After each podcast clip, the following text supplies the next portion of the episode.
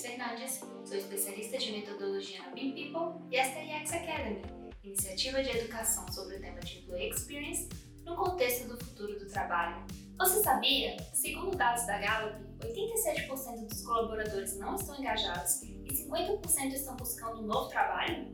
E o que esses dados nos dizem? Estamos vendo uma ruptura de uma visão ultrapassada, na qual as empresas são voltadas para colaboradores que precisam trabalhar, e evoluindo para a criação de empresas na qual as pessoas desejam estar.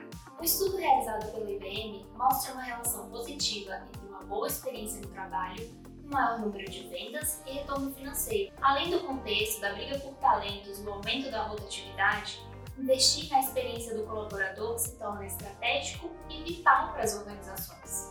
O mundo está mudando muito rápido, as empresas precisam de um novo jeito de trabalhar, e esse novo jeito é colocar os colaboradores no centro. Isso significa ter os processos organizacionais voltados para o colaborador. A empresa passa a ter uma liderança que cuida da experiência do seu liderado, uma maior participação do time nas decisões organizacionais uma coleta de feedback contínua para entender necessidades e traçar planos de ação. Dessa forma, as empresas medem o que importa nos momentos que importam para os seus colaboradores. O RH está passando por uma mudança de papel para acompanhar as novas necessidades da força de trabalho, começando a abraçar a cultura ágil, o design thinking e o uso de dados.